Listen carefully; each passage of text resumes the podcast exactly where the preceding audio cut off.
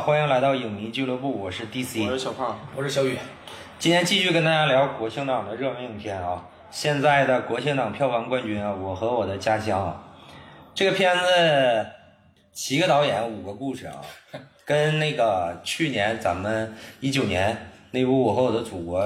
套路是一样的。祖国是陈凯歌总导演，然后家乡是宁浩是总导演，但是张张艺谋是总监监制总监制，然后张一白是总策划，对，然后基本上都是一个套路啊下来的。从祖国变成了家乡啊，这个落地可能更亲切一点。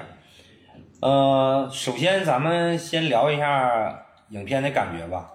那个小胖没看是吧？我没看，没看，那小雨小雨聊一下，你觉得能打多少分？感觉怎么样？我感觉七到八分吧，我感觉没有，就是太太出众的点，但是吧，嗯、我感觉有时候没也没有太大缺点。你说没有太大缺点，没有太太出众的点，我感觉就是呃挺平常的电影。呃，我看的最直观的感受啊，就是适合陪家人陪家人一起去看，对，对吧？其实我我我看的观点就是，我给打七点五分啊，祖国我给打七分，七点五分就是我觉得这个片子更亲切一点，然后就是我的整个观感还不错，我只能说，因为当时我是跟我同事刚喝完，然后去看的，整个感觉还可以，然后全场观众也是该笑的该笑的都笑了，该哭的都哭了，对我觉得就可以了。这个片子，咱就单独聊啊。第一个第一个故事是宁浩拍的那个，葛优主演的，就是拍那个医保的这个问题对。呃，我先说一下啊，这个片子我觉得是整个五个故事，嗯，我我最不喜欢的是邓超那个那个啊，我最不喜欢的是是 UFO 那个，就是陈思诚拍的那个。黄渤那个，我第二不喜欢的就是宁浩的这个。我有两个点啊，第一个点就是我觉得这电影里面这个医保审查制度是不是有点有点假，太随意了？就一个人冒充另外一个人拿医保卡去看病去了，就就能混到这种程度啊？我觉得有点夸张啊。但是确实这一点还我还可以接受啊，因为他最后落点落的比较好，对，就是他最后也没有落到多么高大上啊，怎么怎么地，还是葛优说你们村委会几点下班啊，赶紧去报了。然后我我觉得就是我观感最就是倒数第二不好，是因为我觉得他跟家乡的关系不大，因为可能你对比其他四个故事来说，这个故事还是稍微更更空了一点儿，还是讲北京，在北京，然后也集中到这个医保制度这方面儿，但是他表达的肯定是就是说咱们国家这么多年这个医保制度的建设，对他这个点还是表达出来了，但是跟家乡这个主题我觉得没有那么贴啊。对，跟家乡主题差一点儿。再一个，不不知道你们听没听说过，就是前五年左右吧，嗯就有总有人骗骗保，啊，就是拿这个别人医保卡呀，这个这这就不细说了，就啊就这个骗保，可能说是他这个题题材有一个那个想法，啊，他可能就是说，可能也是有有一定的这个就是真真实情况吧对。但是我我是因为是我，呃，才上班不久嘛，我是从最近这这这一两年才开始用医保啊，那查的很严的。对，现在特别严，对，之前因为之前我也没有经历过，所以我稍微对这一点有点疑义啊。而且就是说，哎，宁宁浩导演他拍成这样，我就觉得稍微有一点失望。你要换一个导演，我还可以接受。你说宁浩加上葛优就拍成这样，没有什么爆点，也没有什么槽点。对，就是挺平常一个故事，反正感觉。对，第二个就是陈思诚拍的那个天上掉下来的 UFO 啊，这个片子是我最不喜欢的一段儿，我觉得这个片子太闹腾了。嗯，就太闹了。就是陈思诚他在《唐探》里面就是各种用音乐嘛，那个音乐用的我就特别喜欢，在这里边也还是用各种音乐，我就觉得太闹了，就是吵的我有点难受他。这故事我也不太喜欢。而且就是，呃，预告片里面就是说那个刘昊然跟那个王宝强一出场啊，啊，那个有那种唐探那种感觉嘛。啊对。然后预告片里面就说他是央视的，也不知道为什么就是上映改成卫视了，啊也不清楚是为什么。然后，嗯，预告片里有高晓松，然后被剪掉了，哦，只剩下了高晓松的那个话外音。具体的原因可能因为最近高晓松身上有一些争议吧，有这种考虑吧。然后就是他在那个短片里面，就是他们全村组织放电影，放的是宁浩的那个《疯狂外星人》啊。啊，再一个就是，我觉得陈思诚还是一如既往的把佟丽娅拍的很漂亮啊，对，这真是真爱呀。然后就是我觉得比较搞笑的一点啊，就是彭昱畅又长大以后又变成了黄渤，啊 跟夺冠了一样。我觉得陈思诚可能是故意的啊，但是他其实这个这个短片他想表达的就是那种那个旅游城镇嘛，对，就是一蹭蹭热度啊，对对对，有一些之前有好多新闻啊，就是什么名人的故乡啊，各种争就要建旅游城市啊。呃，第三个故事就是徐峥导演的那个支教范伟演的那个故事，对就支教那个故事。这个是我整个五个故事里面最喜欢的一个故事。徐峥，就咱们之前聊一期节目，还还聊到徐峥嘛，就是我觉得他太商业了嘛，他自己也说他是太商业了。但是其实大家看他这个最后一刻这个短片儿嗯，拍的还是有点东西，对，就是说他确实是很商业，但是他确实还是有有才华。不管说他的长片，他自己导演的就是囧系列的三个片子嘛，他长片可能有问题，但是他拍短片确实有一套，包括他在祖国里面拍那个夺冠，嗯。也是我在祖国里面最喜欢的一个片子。他拍的短片确实有问题，确实有两下，我觉得他这一点跟张一白挺像。对张一白只要一拍长片，你就觉得他拍的有问题。对他要不然张一白就拍电视剧，他拍电视剧没问题，嗯，对但是他一拍长片电影就有问题。对，然后张一白一拍短片，就是在《祖国》里面张译演那段，就是原嗯原子弹那段，拍的真好。我也是最喜欢的那个。对，你就觉得他不能不能拍长片，他要拍短片。然后小雨觉得呢，最后一刻怎么样？最后一刻挺不错的。从那个范伟呀，从美美国那个教授啊，回回到他就是最开始教教学那个小小乡村，对吧？嗯，我感觉这个故事吧，包括教师这个角色的设定啊，嗯，完了加上这个整个故事的贯穿，我感觉都是挺让人就是能感同身受或者把自己带入进去。因为我我感觉我小时候玩，我我记得我上小学的时候就就是那跟那个差不多，比那个能稍微好一点，但是还是咱咱咱那边吧，还是就是烧那种什么炉子啊，烧什么那个就是对爆爆米糊，爆米棒，对对爆米棒子，就烧烧那些东西，哎，跟那个就是挺像的。对，因为到那个那个教室那个部分，肯定就是咱们同龄的，就是小地方出来的，大家可能都有感觉。对，因为我那个小学，我记得很清楚，一直到我上高中啊，高中以后就被列为违法了，就是说不能在那个屋子里面上课了，就是国家硬硬性的规定。出事儿了。嗯，那个房子破到啥程度，大家也就能想到了啊。然后就是在那个那个桌子中间，就是那个教室中间的位置有个炉子，对，然后每每每个那个每天都会安排那个值日生，就是早上要早一点来，先把炉子升起来。对，就是感觉还是，特别是范伟那个演技啊，对就是特别有泪点，而且也有笑点啊。我觉得我最喜欢他一点是什么呢？就是他整个想展现，就是这个村子因为受教育嘛，就是他那些小学生，然后受教育，长大以后建设家乡嘛。他用了一个这种设定，耍了一个诡计啊，就是他整个倒着过来拍，就是说他先给大家看这个乡村已经建设到啥程度了，嗯，然后就是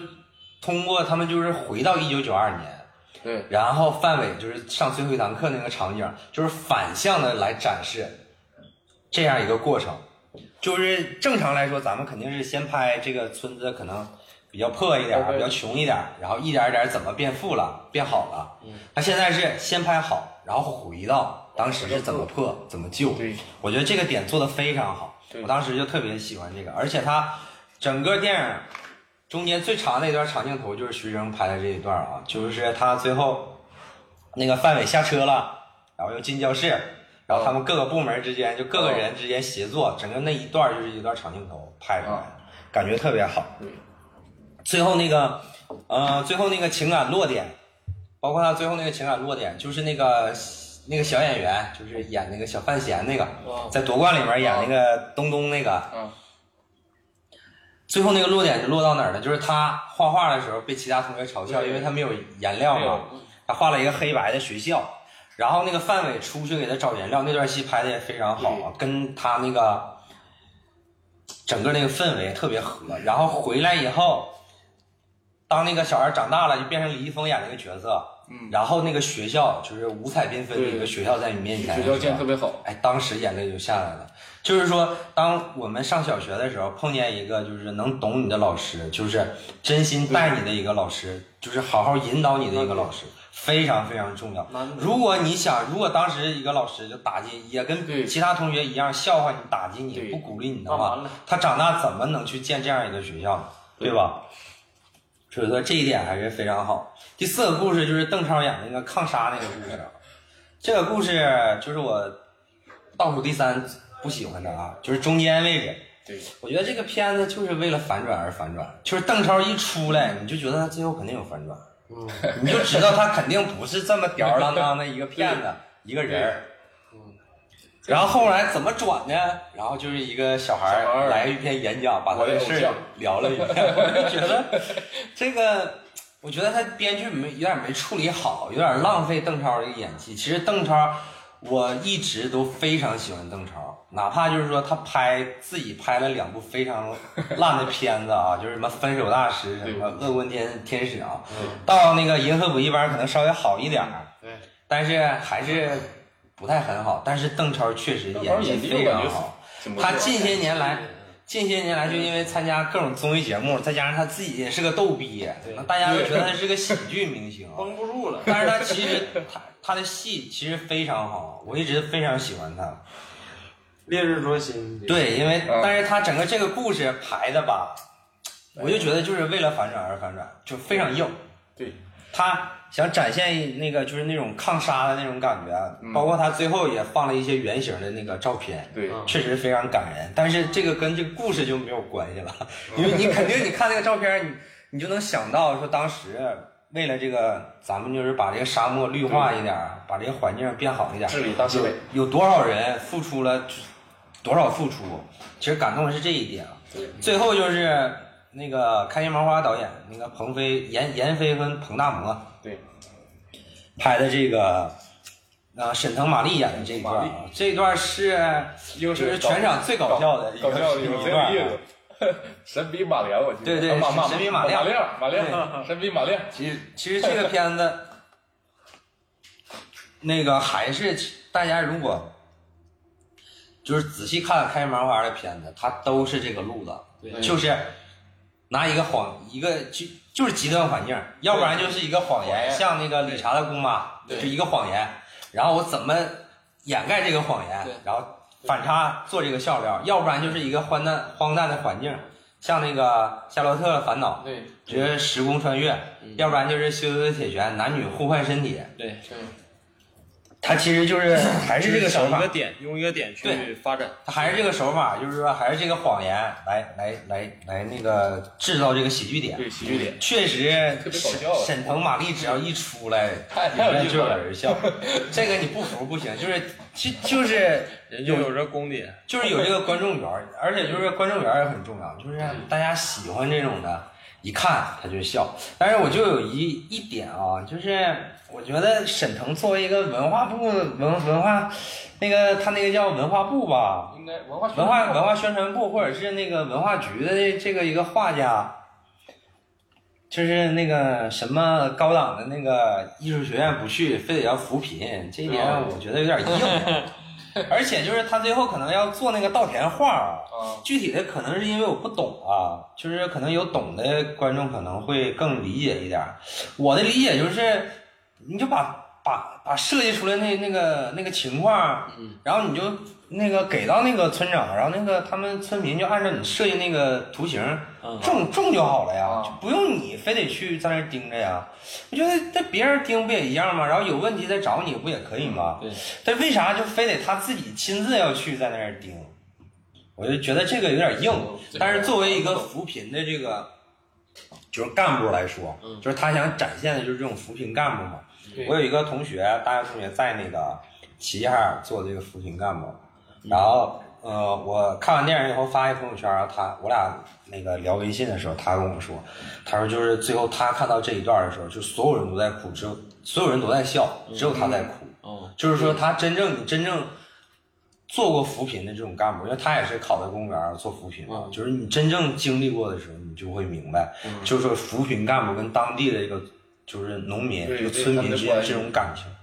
他说，就所有人都在笑，就他在那儿哭，嗯就就哭，就笑不笑不出来。对，扶贫确实苦，对，而且最后就是说，他展现了一个就是农村那种面貌，对就是他是一个画家嘛，就我们总觉得就是说，农村要建设的更像城市一点可能会更好，但是其实可能农村保持住农村那种感觉，只不过就是建筑更干净一点，对然后可能画更多一点，更漂亮一点，可能会更好。这个就是我个人认为，他整个这个最后他扶贫去的这个村子、那个面貌，非常非常感人。像因为对，因为你要你只要是从小在农村长大的，你就会有那种亲切感，你就会觉得，特别特别贴近那个农村。对，就是你肯定能想到你小时候在农村，就是满满满满胡同乱跑的时候，嗯，满地乱跑，然后跟着一帮小孩，然后乱七八糟玩儿，就是那个时候那种感觉，你肯定能想到，而且就是。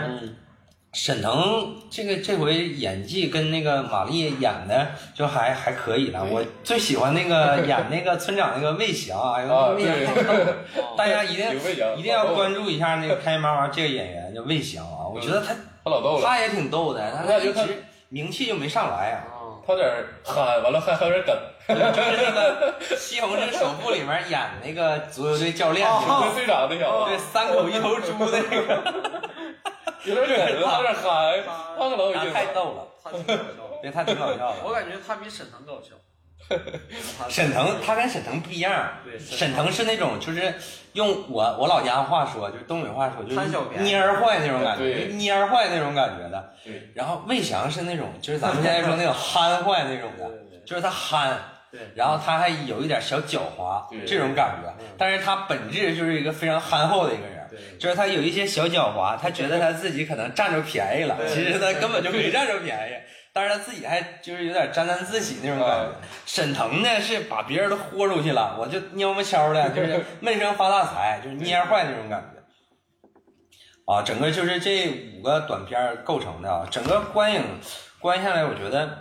还还挺可以。嗯整个观影的感觉，我感觉比呃国家更好一点儿。啊，国家相对来说太沉，稍微有点沉重。国家，我觉得我和我的祖国那片儿拍的啊，对，非祖国祖国那片，非常烂，嗯，就是。这个我们我们那个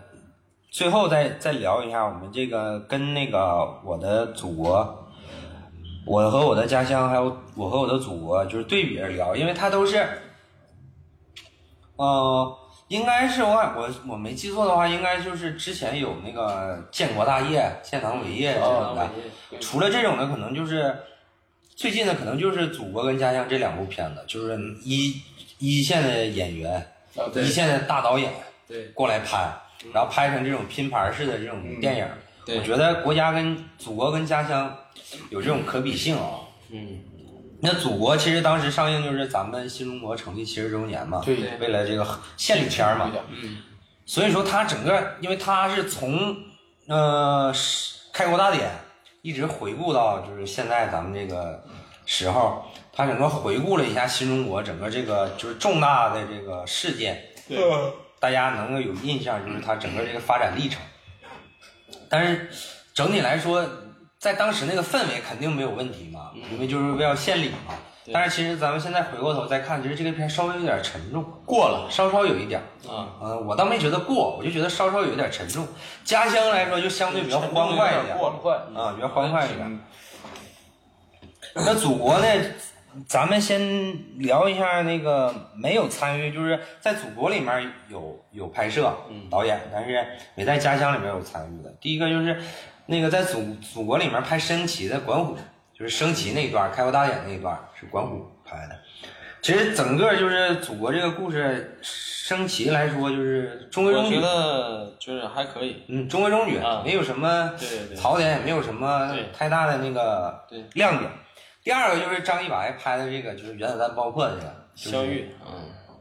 张译跟那个任素汐演的这一段。嗯，这一段呢，就是现在因为那个上周那个演员请就位第二季不是放了吗？然后那个张大大就演那个张译那个角色，啊就张大大在表演功力他肯定比不过张译嘛。对对对，从那个再分一个值啊，另外一个点就是最近我在看那个抗疫那个题材那个剧，就是有个剧叫《在一起》。啊，对，就是哦大家仔细看那个剧的时候，你会发现，因为就是抗疫，他也是把口罩戴上嘛，演员嗯。就主要演员。当你把口罩戴上，你没有表情，只通过眼神来就是表现你那个角色的时候，嗯。你就会发现到底谁有演技，谁没有演技，谁是演员，谁只是明星。就在那个在一起那个剧，哦，很明显有一些所谓的演员啊，就是那个明星啊，在跟那种真正的演员对戏的时候，就是当你口罩把你的面面目遮起来的时候，就只靠眼神的时候，就是接不住，就那个戏就很明显，就是接不住。你看他演戏就有问题，你换成那种会演会演戏的，就是那个剧里面很多老戏骨啊，不出名，老戏骨，口罩一戴上，说两句台词你就要哭，真的，我一点不夸张，就说两句台词你就要哭，就是眼神里面就有戏。我们回到这个原子弹的这个相遇这一段，其实就是张译当时演的，我觉得几乎就已经没毛病了。如果你们要觉得张译演成这样还有问题的话，那我就觉得那没没啥意思了。我觉得那你还想演演成啥样呢？我觉得相遇这个，我嗯为啥最喜欢这一段呢？嗯我是觉得就是如果没有这一段，可能我和我的祖国我打三分，嗯，就是因为这一段拍的非常精巧。对，呃，他拍的是非常精巧，他整个电影就是三个场景，啊，在这三个场景里面呢，讲的就是一个很短，嗯因为拍短片儿哈，就是说的，你上来就要让观众进去，进到那种状态里，对，你是干啥的，对吧？你干了什么？你为什么干？啊，你这个说怎么样？所以说张一白他拍这个短片儿，从这个编剧的角度，我感觉完美。这个短片儿堪称这个嗯，这个短片是我当时也非常喜欢啊，就是也是我记得当时在影院，就大家升旗那段肯定非常流泪嘛，就是毛主席一说开国大典就是什么成立了，大家肯定也要哭嘛。但是那个是那种家国情怀那种冲击啊，到张译这段就是，就是我可能举个个人，对，举个可能就是不太恰当的例子，就是小情小爱，就是这种完全贴近生活的这种的，就是一个普普通通的人，为了国家这个事业隐姓埋名三年，然后在公交车上遇见他自己的昔日的这个恋人，对整个这一段戏，就张一白处理的真好，非常非常好。张译跟任素汐演的也很好，但是任素汐我觉得演的稍微有一点点儿，出戏，嗯，有一点儿吧。他演的主要是主要是张译太精彩了，对对对，几乎没有台词。他几乎没有台词对。然后就是，呃，第三个祖国里面第三个故事就是徐峥拍的女排，对就中国女排夺冠，夺冠，这个是我当时我七个故事里面最喜欢的一个。我没有那个，就咱们聊夺冠那期节目我也说了我，没有那个就是看女排的这种那个习惯，也没说受到这个女排精神的这种，没没从那个阶段过来过。角度不一样。但是徐峥拍出来就是那种，还是以这种小见大，就是以小孩的这种视角出发，然后看这样一个故事，对，做的非常好。他讲的其实他讲的是夺冠，嗯但是他想表达的确实就是那一代人嗯。他的这种情怀。嗯。你包括他很多经历的巨变，你像改革开放前后的时候，很多人都这个出海，嗯。对吧？然后把孩子带过去，这种，这属于二代移民呗，嗯。对吧？嗯，就是这种人，这类人，呃，他展现了很多那个时代的风貌，嗯，呃，我主要的一个感触就是他们不是那个胡同里面好多人把那电视搬出来，然后大家一起看电视嘛。我主要是在那个点上有共鸣，因为我我当时小的时候就不至于说没有电视看，嗯，但是就是说一帮小一帮人小朋友看一个电视，对，有感觉，对，就有感觉，不像现在大家自己看自己的手机，对对对，就是那种感觉就不在了。对，就是他让我想起来当时的那种感觉。嗯，然后就是薛晓路导演的那个香港回归的那一段，对，那个是我在祖国里面最不行的那一段嗯，我觉得那段拍的，我觉得薛晓路拍的很拧巴。薛晓路导演就是之前拍那个《北京遇上西雅图》的那个女导演，我觉得他拍的很拧巴，他既想从大事件这一块入手，又想从任达华跟惠英红演那个夫妻这个小视角入手，嗯，然后他最后想取一个平衡，还没取出来，你就觉得要不然你就从大讲，对对对要不然你就从小讲，就整个这个就是错错位了。你和徐峥比的话，你就明显感觉到这个他这个东西就融合的就是很生硬了。对对对对。然后第五个就是宁浩拍的，就是白日流星星不是宁浩拍的那个北京奥运那个，哦，就是葛优演的那个葛优演的然后那个还有汶川地震的一部分。其实当时那个小孩出现的时候，我感觉是不是跟汶川有关系啊？嗯，但是我没有想到说他到底是怎么有关系，不是，但是其实那小孩说的是重庆话，那我听不出来。就他这他说的是重庆那我听不出来四川。但是问，但是问题是，就是这样这样一个那个命题作文啊，就是摆到宁浩导演手里，可能给他的这个就要求可能更高一点，因为你看他之前这三这这几段都是一个母题，对。到宁浩这儿就两个，一个奥运，一个汶川，对，宁浩要做融合，这个融合导致他可能拍这个片子可能没施展出来。衔接的不是太好。另外一个就是你想宁浩加上葛优，大家期待可能非常高，对。而且稍微偏喜剧一点这一段，对，他喜剧做的太多了，就是说他，呃，表现葛优他这一个个体的这个太啰嗦，他前边儿太啰嗦。再一个就是，如果你对比他跟家乡那一段，就是也因为他都用葛优，都是葛优都叫张北京，啊，都是一个人。你对比就是祖国跟家乡这一段呢，就是宁浩有进步，到家乡的时候宁浩拍的就比祖国这一段好。嗯，啊，这个可能也跟剧本编的有有有关系，或者是嗯，然后第六段就是陈凯歌那个《白昼流星》，嗯。这个也是我说的，它母题太多，一个是扶贫，啊另外一个就是航天，对，哦。它最后有一个航天那一段儿，这个槽点呢，大家去年也基本都讨论完了，就是那航航天员回来的时候，你俩人说去抬就去抬去了，不实际嘛。但是这个片子，陈凯歌还是大家了解陈凯歌的话，还是陈凯歌的风格，对，文学性比较强，对对一点，就是文人气质比较多一点。对。最后就是文牧野拍的那个宋佳演那段，就战斗机那段，对，这段我看的还可以，嗯，整个观感还不错。这段儿我看就怎么说呢，还中间吧，嗯不是五个故事吗？嗯就排第三吧，啊，我觉得。嗯，我觉得其实文牧野，他咋说呢？他处理这段的时候，以宋宋佳演的这个女飞行员作为视角来看这件事的时候，嗯，我觉得他是不是稍微有一点儿，过了，嗯，可能是稍微有一点儿，就是他把这个他这个人的性格各方面有点太强势了，太过了，就是说，那完全不是一个那种就是说女汉子了，那属于女怪物了，女金女金刚了，对女金刚了，那个属于那有点太过了，我感觉。嗯，然后基本上就是这样，《家乡跟祖国》这两个片子，我们带大家回顾了一下。嗯、其实我更想说的是，通过这两部片子，咱们仨聊一下这样一个问题，就是说现在主旋律电影是不是走到一个困境里头了？就是说，有很多人一提主旋律电影，真是不看。大家都觉得主旋律电影不好看，有问题。然后现在这种拼盘式的电影呢，我我个人对拼盘式的电影没意见，但是我觉得主旋律电影不能一直这种拍法。对你一直拍这种拼盘式的电影对，还是有问题，因为你整个的情感贯穿不下来。其实你就说从不管是拼盘也好，嗯还是说不拼盘也好，嗯它这个东西，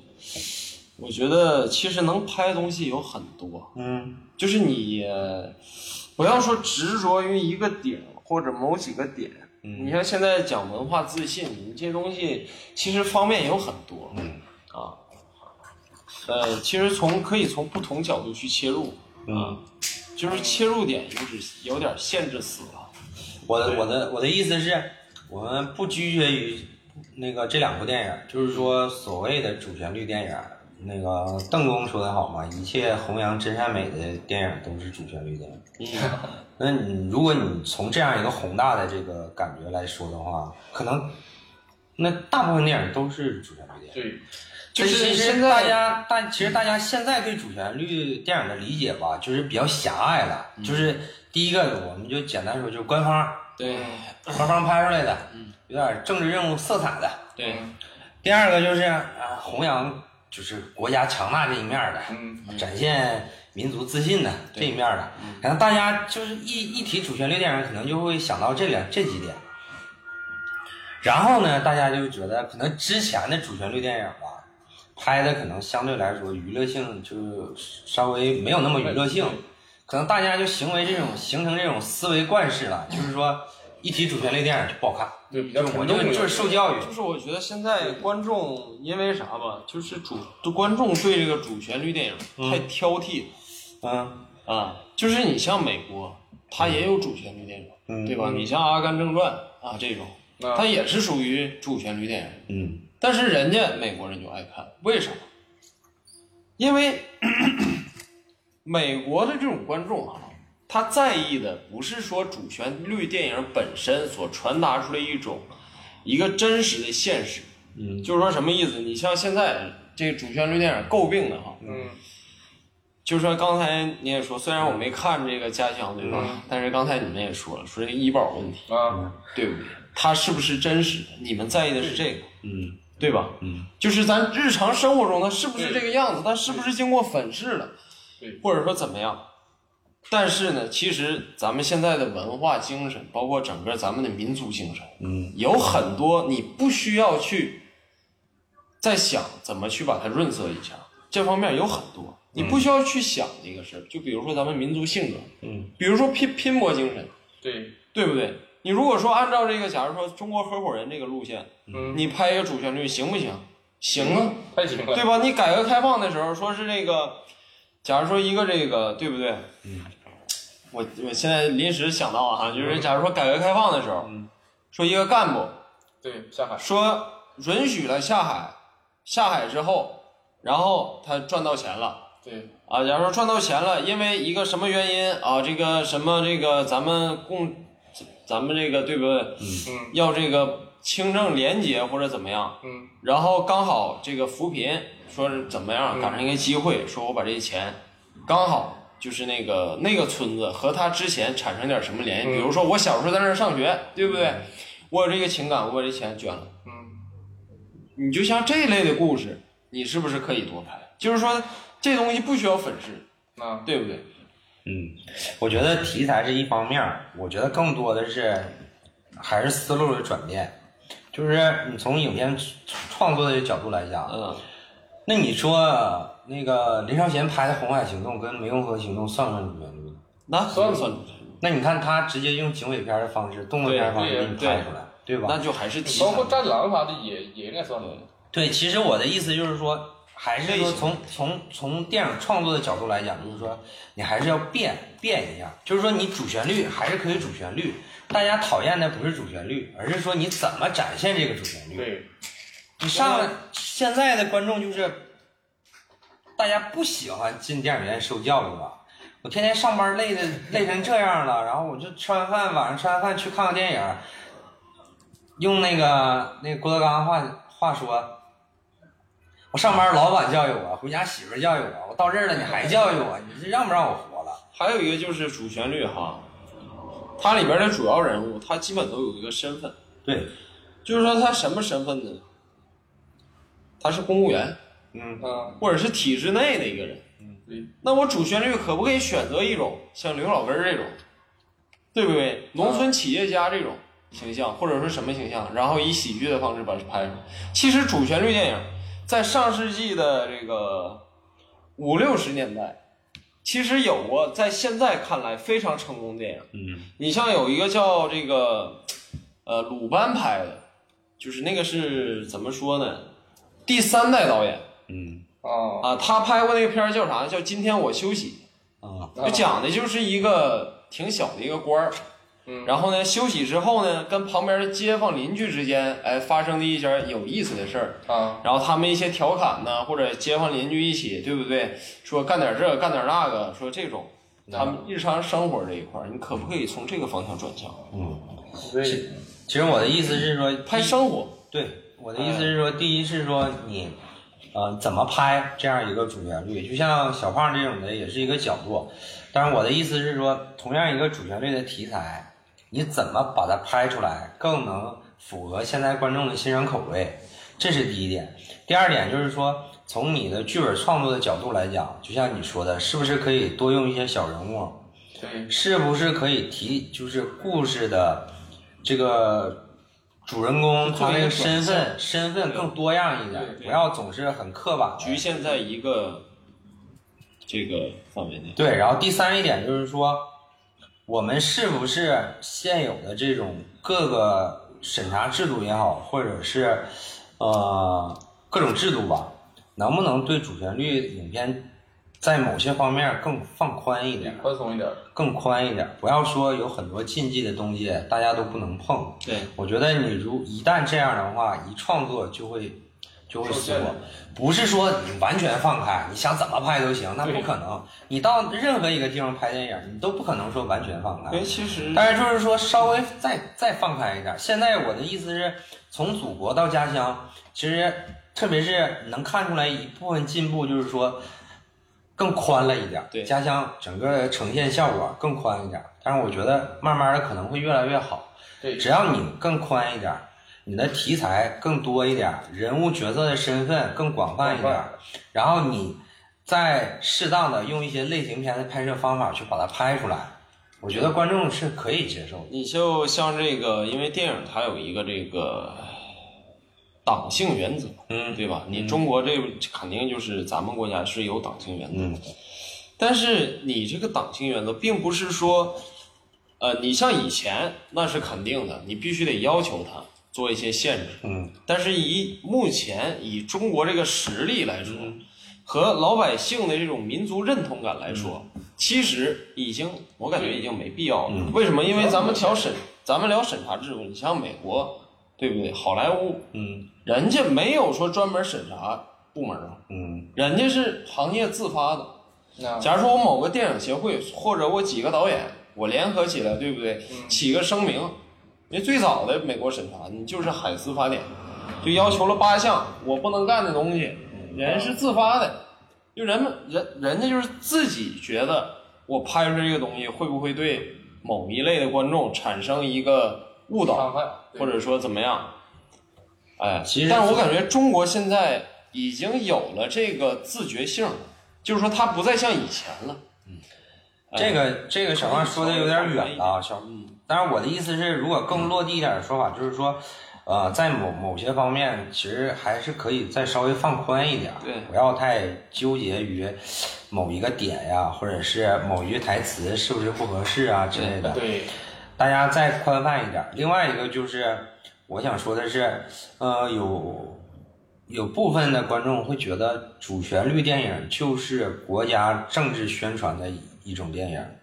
我觉得你戴这样一个有色眼镜去看的话就没有必要了，嗯，因为电影本身它就有一种宣传的，它就是一个宣传的对方面，它就有宣传的作用。对那你说你像你说的好莱坞，那你说美国拍的各种英雄片儿，那就是宣传美国梦，那它就是美国的一种宣传，对就是美国梦的一种宣传。那你在中国拍电影，我们退一万步讲，它是有各种限制的，但是你拍出来的东西，你想反映这片土地的人和事儿的话，那你肯定就会带一部分宣传的作用，这个是肯定的对。没有电影说不带这种作用，只不过是多和少的问题。对，我觉得你只要是把这两点顾虑，第一就是说主旋律电影不是一直要教育人的这个成见；第二就是说不是说就是为政治宣传起作用的。对。你只要把这两个偏见放下来，我们再去看一些所谓的主旋律的电影，就没有那么偏见了。我觉得对。就更包容一点。对。从制作的角度来讲，还有从观众的角度，两方大家一起努力，大家一起到一个某一个平衡的点的话就好了，自然就不会有这种争议了。现在的问题是，制作的人呢会觉得是不是，呃，太宽了，或者是是不是太那太过了？嗯我们是不是要管一点？其实我觉得还是再稍微宽一点。然后可能从观众这来讲，是不是稍微接受一点。对再接受一点？我觉得两方一融合，没有啥大不了的。对电影就是个电影，没什么大不了的。对，对嗯，用那个郭德纲的话说，没有任何一段文艺作品能达到祸国殃民的程度，对，不至于，就是大家茶余饭后的一个娱乐嘛。对你非得把它看得那么严重，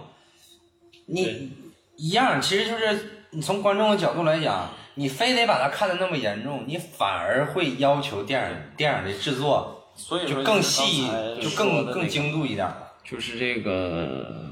要求太多了，观众。我们现在不是说观众要求太多，是说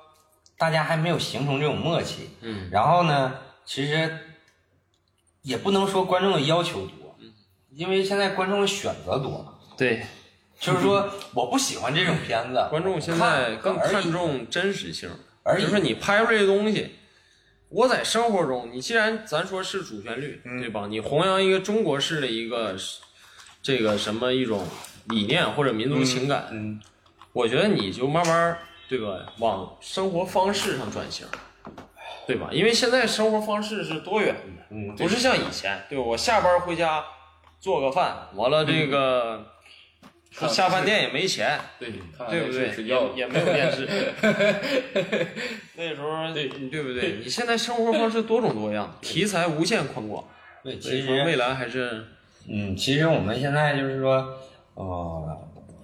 特别是七七十周年这一个节点，再加上今年疫情爆发，对，其实我觉得每一个中国人还是说从心眼里觉得这个国家肯定会越来越好。对我们也事实证明着中国正在逐渐变好，肯定还有很多问题要去解决。但是大家考虑到这个国家这个现状，这么多人口，这么大的地方，地方肯定要一步一步来。你不要说啊，这个影片展现的这个地方这么好，你看我家都都破成什么样了，我对这都穷成什么样了。我觉得这就没必要了。没必要。其实从这这次疫情的角度来讲，大家可以参照别的国家是怎么处理的。对那中国现在，咱们现在最起码出门去一般的地方都不用戴口罩了，对吧对？咱们国家的疫情控制到这种程度，对，那你这是多少这是一人这是多少人就是付付出的这种努力，嗯才能得到这种结果？对有无数无数的人对，为了这个国家就甘愿去奉献，这才是我觉得这才是就是中国人一直能走到今天，走到现在今天这种情况，这么大的实力，原因就在这儿了。其实大家也给这个给这个国家一个，我觉得还是慢慢来。电影咱们才 七，咱们才七十周年，现在今年七十一年，还是时间还是多给点时间。我们反正我是觉得肯定还会越来越好。对，嗯，行，那我们这期就先聊到聊聊这些，聊这些跟观众再再见，拜拜拜。拜。